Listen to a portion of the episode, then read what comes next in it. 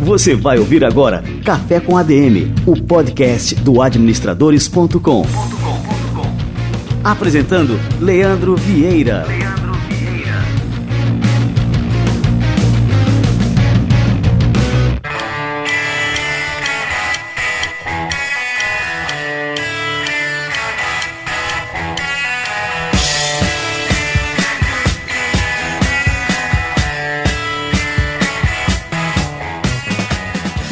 Ar o nosso trigésimo episódio do Café com a DM. São 30 semanas consecutivas no ar, trazendo sempre um conteúdo legal, bacana sobre administração e sobre negócios. E por falar em negócios, no dia 15 de maio, ó, tá pertinho, em São Paulo, no Citibank Hall, nós vamos ter o primeiro Powerhouse. O Powerhouse é um evento organizado pela turma do Geração de Valor, lá do Flávio, e eu vou ter a honra é, de participar ao lado de uma constelação de empreendedores. Nós estamos falando simplesmente do maior evento de empreendedorismo da América Latina. Se liga nos nomes das feras que vão estar por lá. Falei aqui no Flávio Augusto, mas vai ter mais gente. Tem o Osiris Silva, vai estar por lá também. Alexandre Costa da Cacau Show. O Pedro da Ace, a Ana Fontes da Rede Mulher Empreendedora. Rony Mesler da Reserva. Alexandre Otônio Azagal do Jovem Nerd. Gustavo Caetano. Carlos Wizard Martins. Harry Kozer da Fogo de Chão. Marcelo Xerto. Geraldo Rufino, Carla Sarni, Sandro Magaldi, CEO do Meu Sucesso, Sofia Esteves, Edu Lira, Tiago Oliveira e o Tai da GOC essa turma fera vai estar lá em São Paulo no dia 15 de maio. Para você ter mais informações sobre esse evento que é único, acesse aí powerhouse17.com. Eu estou contando os dias porque esse evento realmente vai ser histórico e inesquecível.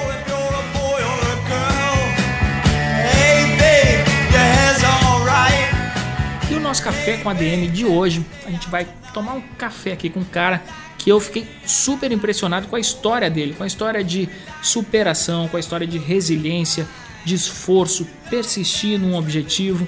Enfim, um cara que deu a volta por cima na vida e vem conquistando bastante espaço, não só no mercado, mas também no meio acadêmico, pois ele tem chamado a atenção aí das melhores universidades do mundo e também tem dedicado aí parte do seu tempo a inspirar outros jovens a seguirem o exemplo dele, não para seguir o mesmo caminho, mas para seguir o seu mindset, a sua postura mental.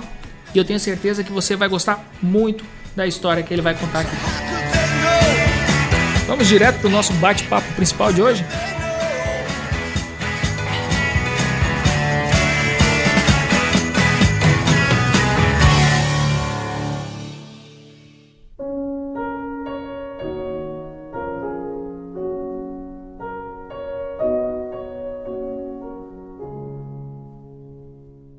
Matheus Tomoto é escritor, empreendedor, coach, compositor e autor do livro Inspirando Jovens de Sucesso. Ele atua como pesquisador do renomado Instituto de Tecnologia de Massachusetts, o MIT, estudou em escola pública, nunca fez curso de inglês na vida e foi aceito nas 10 melhores faculdades dos Estados Unidos. Hoje ele vai contar pra gente aqui no Café com a DM quais são os segredos dessas façanhas. Matheus Tomoto, seja muito bem-vindo ao nosso Café com a DM. Fala galera, tudo bem? Muito obrigado aí, viu, Leandro, pelo convite. Tamo aí. Que legal, Matheus, é um prazer te receber aqui. É, Matheus, a, a, sua história de vida, é, que eu conheço já, ela é muito inspiradora. E eu queria que você contasse aqui para o nosso ouvinte, aí, vamos dar uma, uma resumida, é, mas para que eles possam saber de onde você saiu e onde você chegou?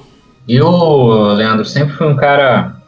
Nasci numa família muito boa, sabia? Meus pais eles tinham uma empresa aqui que é, atingia boa parte da América Latina tal, era muito bacana. Só que a gente é brasileiro, vocês aí, principalmente aí do administradores, sabem, quando uma empresa falha aqui no Brasil, cara, é buraco. E a empresa dos meus pais faliu quando eu era jovem, né, quando tinha 8 anos de idade. E, meu, a gente passou, começou a passar por muitas dificuldades, né? Porque isso era 1998 e a gente estava com uma dívida de mais ou menos um milhão de reais para pagar. Então a gente saiu de uma situação em que eu, principalmente como, como criança, tinha tudo, né? Todos os brinquedos que eu queria e passamos por uma situação que a gente não tinha nada, né? E eu até brinco que a gente até tinha que escolher se a gente ia comer ou no almoço ou na janta, porque as coisas começaram a ficar cada vez mais escassas, né? E meu, meu ver meus pais nessa situação tal, foi muito foi muito marcante, sabe? Foi, eu lembro, eu lembro até hoje da fisionomia, de preocupação deles. E cara, eu com oito anos, né, novinho de idade, tive uma ideia para ajudar eles. Eu ideia, ideia de criança, né? Peguei alguns um carrinho de feira, pegou alguns produtos de limpeza e saí vendendo de porta em porta, né? Para ajudar meus pais a ganhar uma graninha. E saí de manhã, fiquei o dia inteiro na rua, tal, voltei de noite e tinha conseguido vender tudo, né? Foi, fui lá mostrar pro meu pai, estava super orgulhoso, mas tinha dado, sei lá, algo em torno de oito reais aí, né? Então, não foi uma situação que é, ia ajudar eles financeiramente, mas foi meu primeiro empreendimento, né? Eu, eu brinco que foi meu primeiro empreendimento, foi a primeira quebra de vergonha de, de conversar com as pessoas e tal. Foi bacana, porque daí o pessoal, uma galera me viu trabalhando, me convidaram para trabalhar numa oficina, e eu continuei trabalhando, eu comecei a aprender a mexer algumas máquinas, um pouco mais da parte mecânica, tudo mais. Ganhava um pouquinho, mas era um pouquinho que era relevante, né? É, sempre estudei em escola pública tal, né?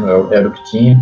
Só que, cara, acho que aí que foi o meu grande gatilho, né? Aí que, que minha mente começou a mudar, porque eu via o chão de fábrica, e não que haja problema, né, em chão de fábrica, mas eu não olhava meus amigos, sabe, sempre é, infelizes, alguns caras até com 50, 60 anos de idade, indo trabalhar super, sabe, é, cabisbaixos, é, como se aquilo não fosse bacana para eles, sabe?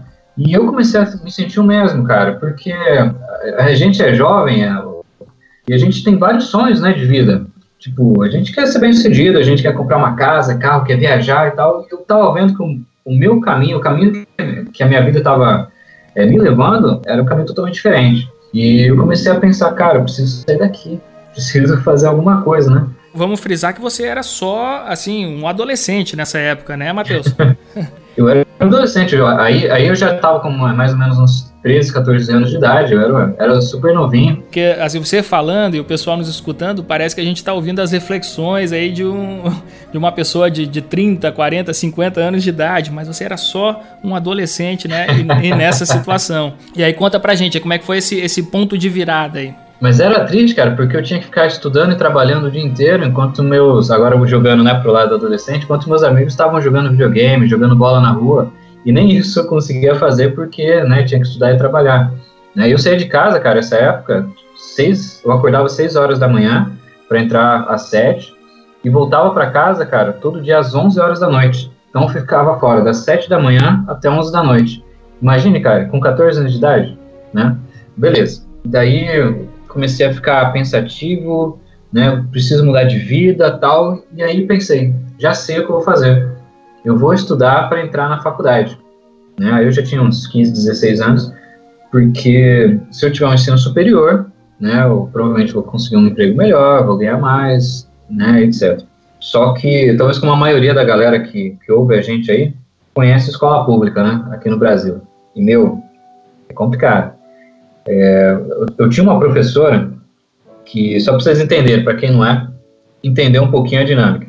Era mais ou menos uma hora e quarenta, assim, de aula, né? Duas aulas, tal. Duas... Uma hora e vinte minutos da aula, ela sentava na cadeira dela, chamava algumas meninas e começava a conversar sobre o que aconteceu na novela no dia anterior. Cara, isso para mim é inadmissível, isso sabe? É um, é um absurdo. Mas o sistema educacional como um todo no Brasil, né, ele é, é muito fraco. A gente tem que falar a, a verdade aqui no Café com ADM. E o sistema público de ensino, pior ainda, né, Matheus? Você que passou né, por, por essa experiência, viver esses absurdos em sala de aula né, é realmente uma coisa revoltante. Então, isso é comum no Brasil, assim, é, é, bom frisar, é comum no Brasil, mas não é uma coisa normal. A gente não, não pode aceitar isso aí. Exatamente. Isso eu falando aqui do estado de São Paulo, né? Não vou falar qual cidade e tal, mas isso no estado de São Paulo. Imagine, né, em outras áreas do Brasil. E, cara, então, é, sei lá, 70% da aula era ficava fofocando com as meninas e os outros 30% ela passava um texto na lousa, a gente copiava e acabou a aula. Meu, isso me revoltava, me revolta até hoje, como existem tais tipos de profissionais, né, professores nessa linha. Bom, né, essa era a dificuldade. A questão é, eu tinha que superar isso, né? Pô, se a escola não estava me oferecendo subsídios para eu me tornar um cara inteligente, até, é, tipo, nessa época, cara, com 15 anos, eu, eu me considerava, cara, um, um analfabeto funcional. Eu acho que eu não aprendi 10% do que uma, é, um adolescente normal na minha idade teria aprendido numa escola bacana. E o que, que eu fiz? Eu queria mudar, queria fazer alguma coisa, fui na secretaria, eu acho que eu não bati muito bem nessa época, sabe, cara? fui lá e pedi para os coordenadores todos os livros que eles tinham das matérias, né? Tipo, química, matemática, português, física. E, cara, comecei a estudar por conta. Eu lembro que até durante as aulas, enquanto essa professora estava fofocando, eu estava ali com os meus livros, porque eu reparei que eu estava super defasado em relação a outras pessoas de escolas muito melhores, e se eu não estudasse, eu não ia conseguir uma bolsa na faculdade, porque né, eu não tinha condições de pagar. E deu certo, cara. Depois de dois anos estudando meio pra caramba, dois, três anos e tal, Passei na faculdade, em várias, em algumas faculdades aqui de, do Brasil, principalmente em São Paulo. Só que como a gente estava na situação, não podia sair de casa, então era importante para mim continuar trabalhando e ficar em Sorocaba, até pela minha família. E daí entrei com uma bolsa de 100% na Facens, que é a Faculdade de Engenharia de Sorocaba. O pessoal me recebeu super bem lá.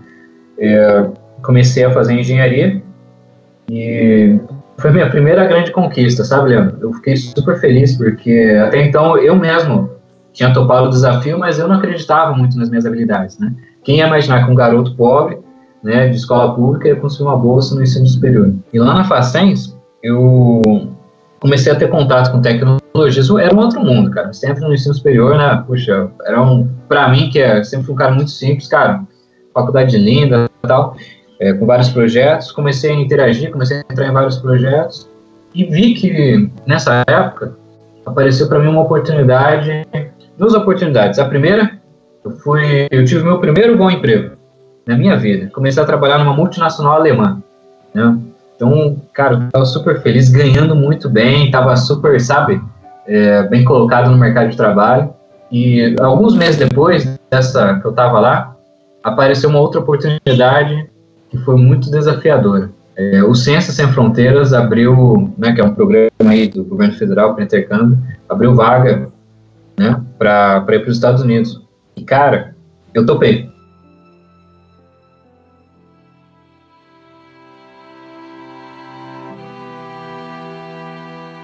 E deixa eu só uma curiosidade, você falava inglês na época ou não? Essa foi a principal questão. Meu, quem é? Os seus ouvintes aí que, que conhecem o sistema público hoje sabe, cara. Brasil, no ensino médio, pelo menos para mim, em três anos que eu estudei no ensino médio no Brasil, eu só aprendi o verbo to be, né? Que para quem fala inglês sabe que isso é nada, né? tipo, uh, um verbo só. Cara, então eu não sabia nada, nada, nada, nada. E aí que tá a grande decisão, né?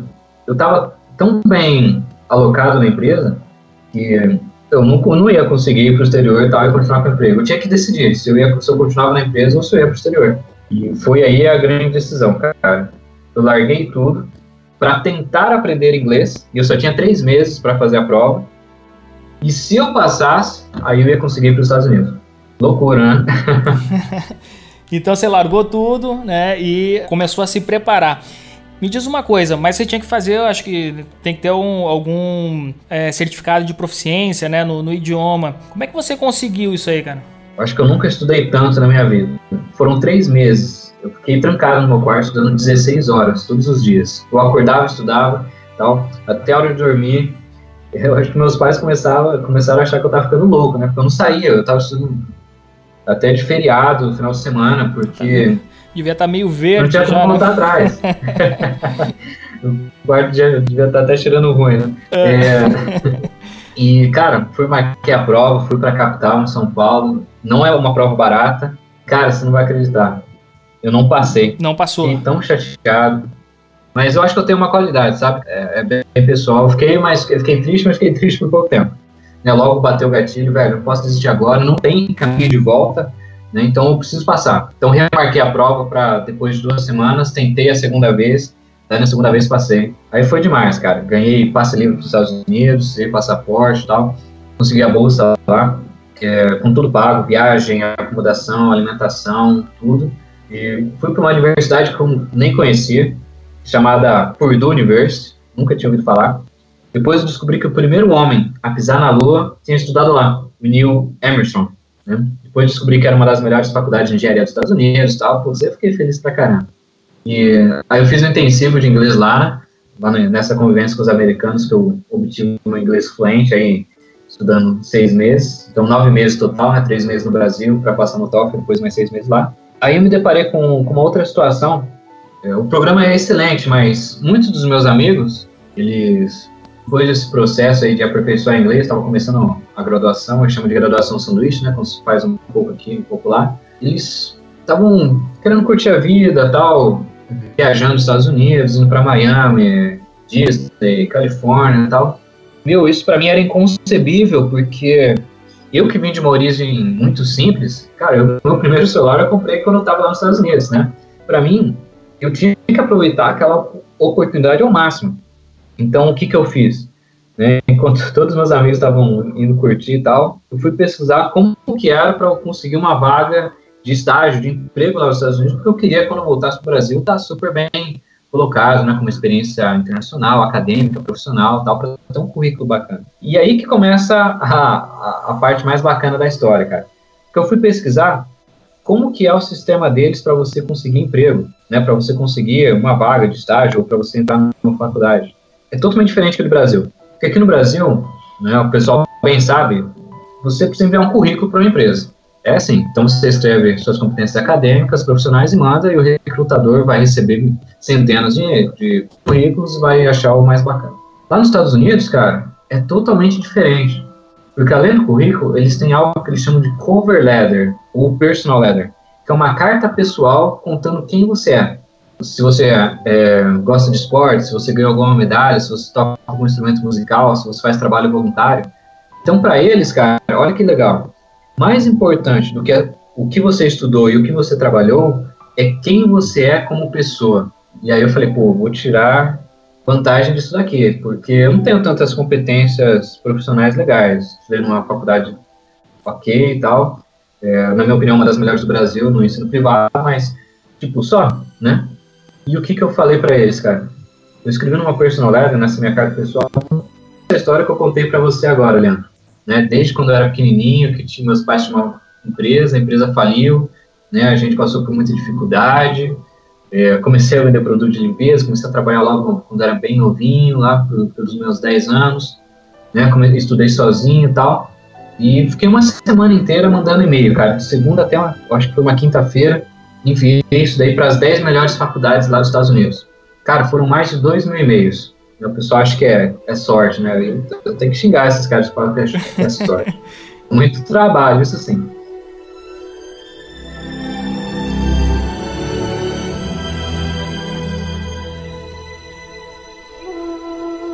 E aí, qual foi o resultado disso aí, cara?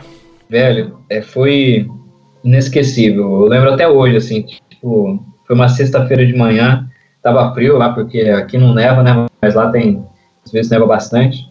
Tava frio, frio pra caramba, peguei meu notebook e abri. Eu tinha sido aceito em todas elas. Eu fui aceito em Harvard, MIT, que é a melhor faculdade de engenharia do mundo, em Stanford, em Princeton, nas universidades da Califórnia, demais. Eu, eu, chorava como se fosse uma criança, sabe? Cara, Porque... cara pera, pera, agora vamos fazer aqui.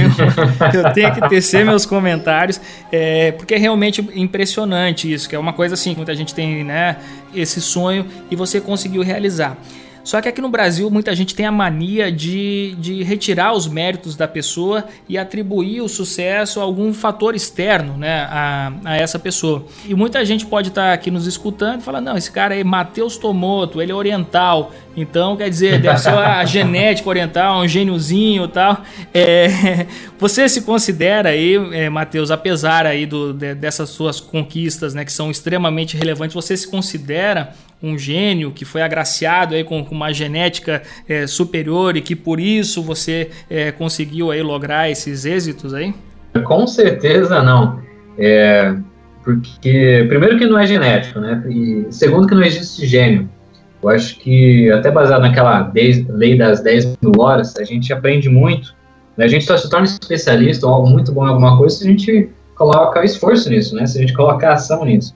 E igual eu contei na minha história, cara, pô, no ensino médio eu era um cara de 14 anos que não sabia 10% do que eu devia saber, de matemática, física, português. E eu lembro disso, cara, especialmente porque um professor meu de matemática, eu falo sobre isso no meu, no meu hoje é e-book, né, que vai virar um livro, que o nome dele era Márcio.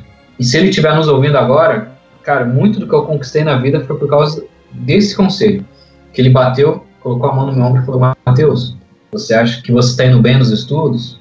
Não, você não está indo bem.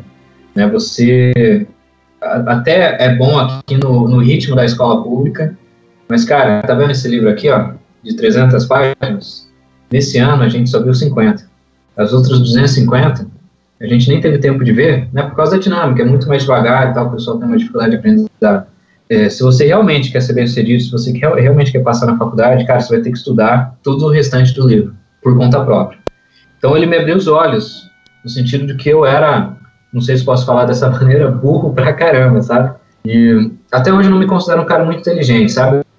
Eu, mas eu me considero um cara muito esperto. Eu acho que o que a gente tem que fazer é aproveitar as oportunidades e não ter medo, né, de aproveitar essas oportunidades. Que eu acho que esse foi o grande diferencial aí, de arriscar, de dar cara a tapa. Talvez se eu fosse um cara mais inteligente, eu ia pensar, tipo, eu ia começar a calcular probabilidades de eu ser aceito e tal. Tipo, quando eu tava mandando esses e-mails, né, tipo, dois mil e-mails, cara, para as dez melhores faculdades todos os meus amigos, cara, sem exceção, falaram, velho, o que, você está fazendo? Você está perdendo seu tempo.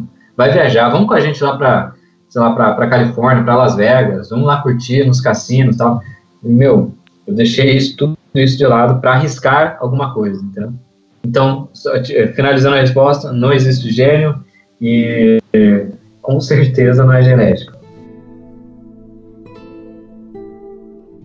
Matheus, eu vou te fazer uma pergunta que eu fiz aqui pro, pro Flávio, que é o Flávio Augusto, é, e que eu observo assim que, que a maior parte das pessoas é, que conquistaram alguma coisa, que conquistaram seus objetivos, elas tiveram grandes dificuldades antes disso na, na vida, né?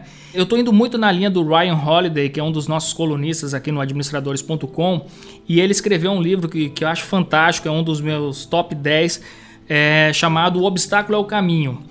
E que ele observa justamente isso, né? Que para qualquer jornada de sucesso é importante ter um obstáculo e o obstáculo vai servir ali como uma alavanca para o sucesso daquela pessoa.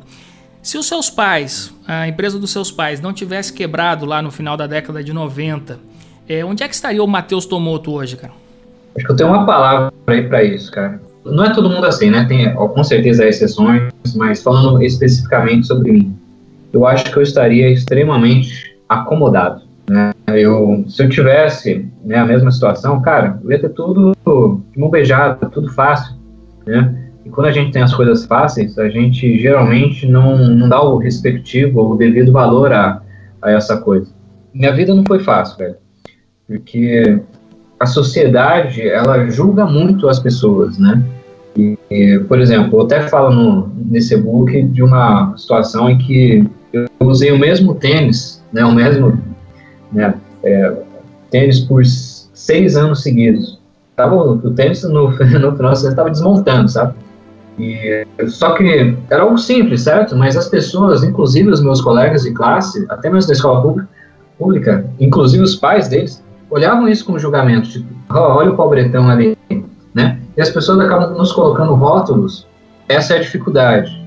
Mas ao mesmo tempo, isso acaba nos fortalecendo, porque a gente acaba criando uma armadura, cara, a gente acaba se tornando tão resiliente que, meu, não é qualquer coisa que nos, que nos para mais.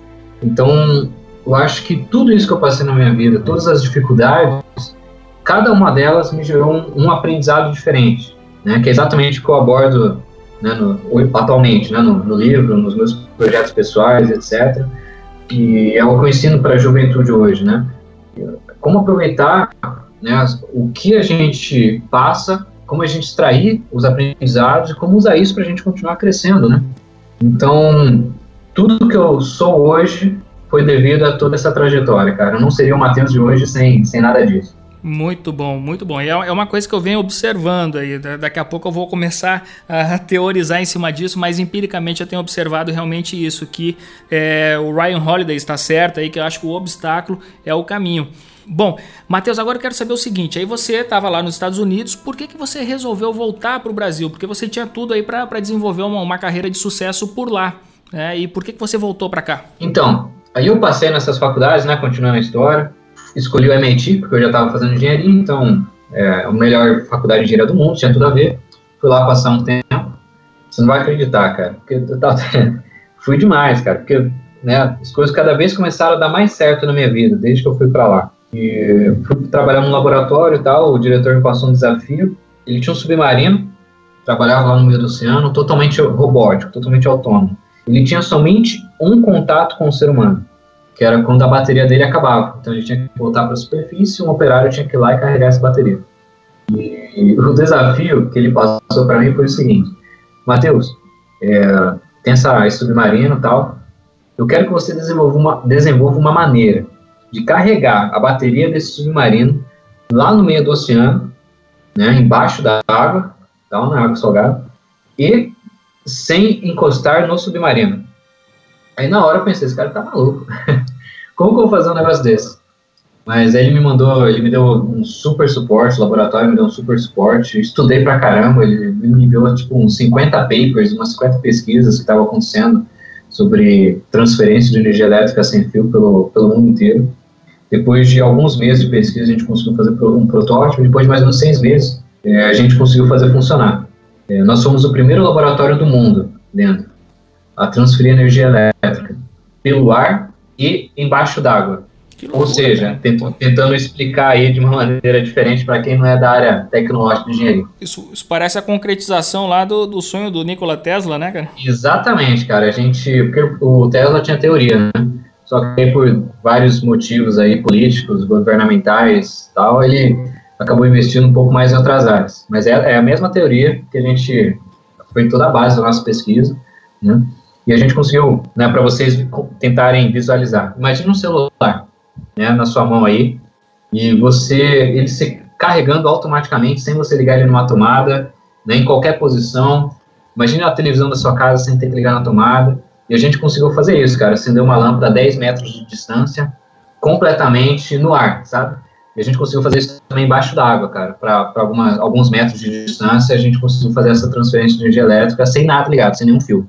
Né? Essa foi a grande inovação. E daí, né, para responder sua pergunta do que eu voltei para o Brasil, de alguma maneira a mídia brasileira me encontrou lá, comecei, e a mídia brasileira que é, às vezes até um pouco sensacionalista, né, é, saí em alguns jornais, algumas revistas aqui, eu lembro até hoje de, de um dos temas, né, do, do, título, do título de uma delas, Garoto Pobre, do interior de São Paulo, aprende inglês em três meses e aceito nas dez melhores faculdades do mundo. Né? E aí eu comecei a receber e-mail, cara. Eu um cara super simples. Meu primeiro celular comprei lá nos Estados Unidos. É, tipo, não tinha tanto contato com tecnologia. Do nada, assim, de um dia para outro, eu tinha, sei lá, 5 mil e-mails na minha caixa né, de e-mails de jovens do Brasil inteiro perguntando, Matheus, o que, que você fez, cara? Que que, como que você conseguiu aprender a falar inglês tão rápido? Ou como que você conseguiu ser aceito nessas faculdades? Ou como que você conseguiu fazer uma pesquisa e, e criar alguma coisa nova tão rápido e tal? E e, e daí acabou começando a se criar uma comunidade né, de, de pessoas, e eu chamei de Inspirando Jovens de Sucesso. Em três meses a gente já tinha mais de 30 mil pessoas. Né, no, no ano passado, a gente, com o nosso projeto, a gente atingiu mais de 5 milhões de jovens aqui no Brasil e tal. Sei que não é um número tão relevante para alguns, mas, poxa, para mim que nunca, né? Quem imaginaria que eu, que eu teria esse, né, teria tanta gente bacana assim junto no mesmo projeto. E a ideia hoje, é, no principal trabalho com eles, é trazer primeiro tudo isso que eu aprendi nos Estados Unidos, né?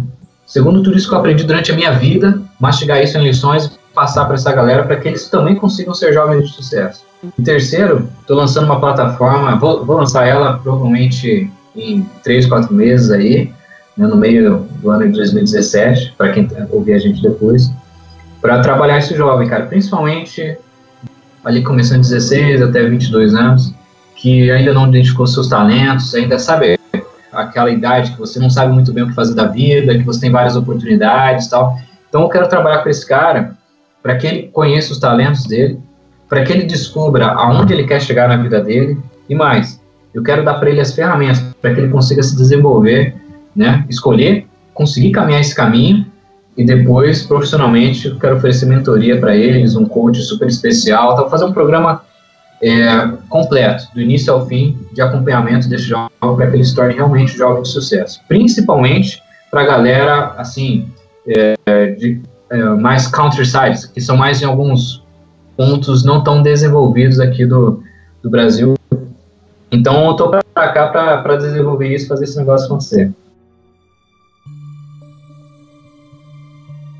Cara, eu acho que o nosso ouvinte é, que caiu aqui nesse podcast de hoje, aqui nesse nosso episódio, é, que estava procurando é, uma resposta mágica para essas tuas façanhas aí, eu acho que esse cara aí tá meio decepcionado.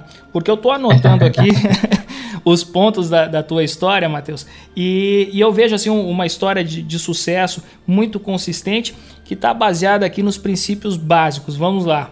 Resiliência, você é um cara que Com certeza. Né, passa pelas dificuldades, é, por mais que tenha ali seus, seus altos e baixos, você consegue, é, continua firme é, no seu propósito. Então aqui a palavra propósito também é uma palavra-chave aqui na tua história.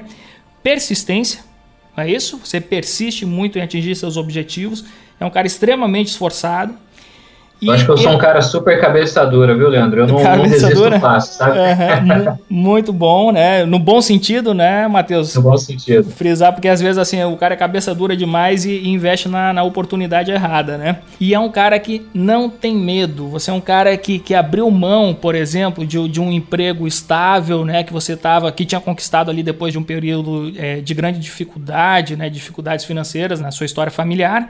E você abriu mão daquilo ali por um sonho maior, não teve medo de abrir mão. E as coisas vão acontecendo, né? Quando as pessoas têm essas características, né, desenvolvem essas características, as coisas simplesmente vão acontecendo. Então, o cara que está aqui procurando aqui uma, uma resposta mágica, como é que você conseguiu tudo isso? Eu estou dando a resposta aqui agora, aí, cara. Não é isso aí, Matheus? eu, eu concordo, cara. Resiliência, para a gente conseguir se adaptar a situações de sobreviver, né? Senão a gente, nosso emocional não aguenta. Perseverança no sentido de atitude, de realmente, cara, se você é, a principal coisa que eu bato com a galera que eu dou coach hoje, os meus coaches, né, o pessoal que me acompanha é essa, vai para a batalha, né? Tipo, tira a bunda da cadeira, tira o medo, tira os preconceitos, tira essa neblina que existe, cara, vai para ação. Tem que fazer o negócio acontecer. E vai dar errado, mas não tem problema. Você vai aprender e vai fazendo até que uma vez dá certo, e quando der certo, você vai voar, né? E você falou, o terceiro ponto foi sobre medo. Eu tinha medo pra caramba, sabia? E até hoje eu tenho, porque eu acho que eu vou ter pelo resto da minha vida. Porque a gente tem vários medos de escolher o caminho errado, de fracassar, de decepcionar pessoas. Poxa, meu pai investiu em mim, minha família acreditou em mim, tal. É, só que esse medo não pode deixar a gente de agir. Acho que essa é a grande questão, né? Não superar o medo, mas conseguir controlá-lo de uma maneira em que você consegue mesmo assim ter atitudes ousadas e se aventurar, né? Porque acho que tudo tem muito a ver com o tamanho do risco, né? Se você tem riscos pequenos, por exemplo, no emprego estável, você vai ter é, conquistas pequenas, conquistas né, regulares. Mas se você arrisca mais, né? Se o seu risco é maior, cara, com certeza você vai conquistar coisas muito maiores, muito mais grandiosas.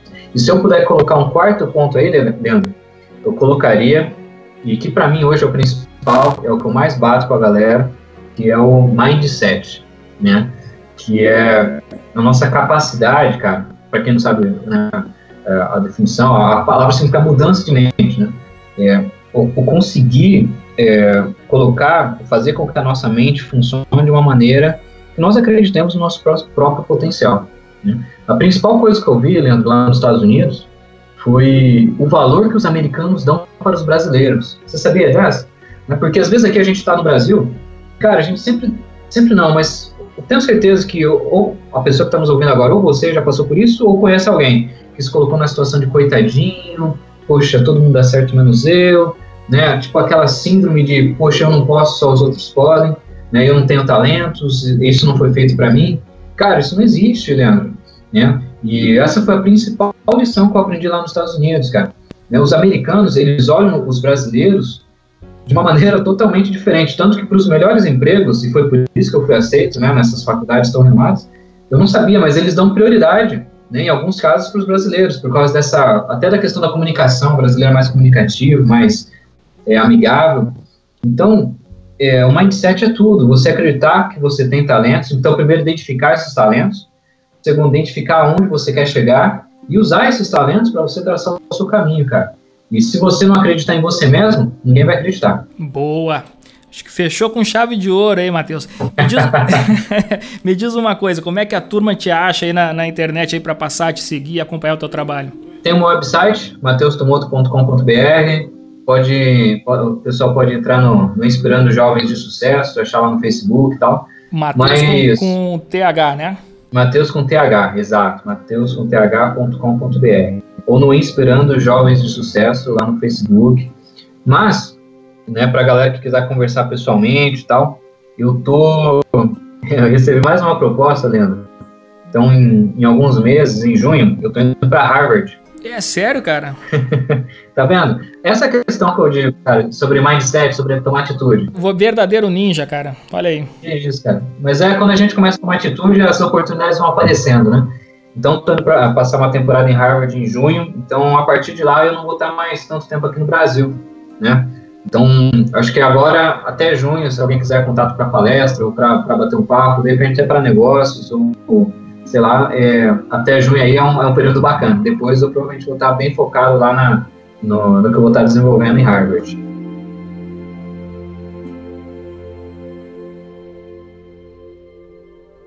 Muito bom, show de bola. Matheus, quero te agradecer demais aí pela presença aqui no nosso Café com a DM. Vamos tomar um cafezinho mais vezes aí, cara. Quero saber depois aí dessa experiência de Harvard, como é que foi. E tenho certeza que você tem muita coisa ainda para. Você tem só 26 anos, né? Tem muita coisa aí para contribuir ainda com o nosso país, aí, com a sua atitude empreendedora, com a sua capacidade. Valeu demais, você é um cara extremamente inspirador. Gostei demais do, do nosso bate-papo de hoje. Eu que agradeço a oportunidade aí, o pessoal de casa que está ouvindo a gente. E, acima de tudo, cara, é, conte comigo. Eu, não só você, como todo o pessoal que estiver nos ouvindo aí, se vocês precisarem de qualquer coisa, às vezes eu demoro para responder, né, por causa da dinâmica e tal, mas é, contem comigo mesmo. Meu objetivo é único, Leandro é ajudar é, os nossos jovens, né, as pessoas aqui do Brasil a se desenvolverem e a se tornarem jovens de sucesso. É o meu sonho. Então, eu estou colocando todos os meus esforços para que isso realmente aconteça e, e, eu digo isso de todo o coração. É, às vezes o pessoal acaba né, tendo essas oportunidades, fica mais, né, vira famosinho, né, como é, ela vira mais, é, às vezes até arrogante. Então, no meu caso, isso não existe. Pode entrar em contato por Facebook, por LinkedIn, por e-mail, pode me encontrar na rua, cara, meu objetivo é ajudar o máximo de pessoas possível. Show de bola. Segue firme nesse propósito aí que tenho certeza que vai fazer a diferença na vida de muita gente aí, Matheus. Obrigado, Leandro. Abraço, pessoal. Valeu.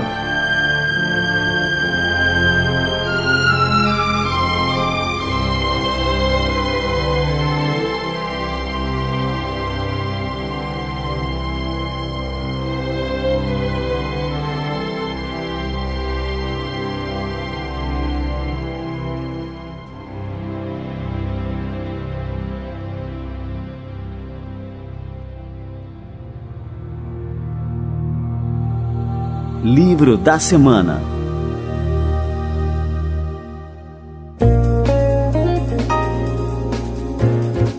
É isso aí. Já diria o Albert Einstein, ou pelo menos dizem que ele falou isso, é que há uma força motriz mais poderosa que o vapor, a eletricidade e a energia atômica, a vontade. E a história do Matheus Tomoto é uma prova muito forte disso aí. E eu falei mais cedo nessa conversa sobre é, o livro O Obstáculo é o Caminho do Ryan Holiday. Então, este é o nosso livro da semana, a nossa indicação de livro da semana. O Ryan Holiday, como eu falei, é colunista do administradores.com e ele também escreve para Fast Company, para o New York Times, para uma série de veículos norte-americanos super importantes. Ele é um verdadeiro expert em estratégia de mídia e para mim é um dos escritores mais promissores da nova geração de escritores sobre negócios. E ele é um especialista aí na filosofia estoica, um grande conhecedor aí é, da história do imperador romano Marco Aurélio. E ele resgata a sabedoria é, desses caras neste livro O Obstáculo é o Caminho, deixando evidente para gente que o sucesso é justamente transformar obstáculos em oportunidades. Então, o livro do Holiday é repleto de exemplos, exemplos da história, exemplos do mundo dos negócios, onde o sucesso foi justamente determinado a, a partir de um grande desafio, a partir de um obstáculo é, que aparentemente se revelava como um problema e que se transformou em uma oportunidade e acabou se revelando inclusive no fator diferencial para a vitória. Mas como fazer isso? Como ter essa habilidade única é, de transformar problemas em oportunidades? E isso é o que o Ryan Holiday ensina no seu livro O Obstáculo ao Caminho, que eu indico demais, é uma das minhas leituras favoritas, publicado aqui no Brasil pela Rocco, pelo selo Bicicleta Amarela, e que você pode comprar, adquirir acessando administradores.com.br/leitura, o nosso canal exclusivo é, de livros de negócios em parceria com a Amazon. Entra lá no nosso canal que você vai se surpreender com o conteúdo que a gente é, oferece sobre livros de negócios, sobre administração e todas as áreas ah, afins. Enfim, a gente seleciona apenas os melhores títulos, os mais relevantes, é, que irão realmente fazer diferença aí na sua carreira. Livro da Semana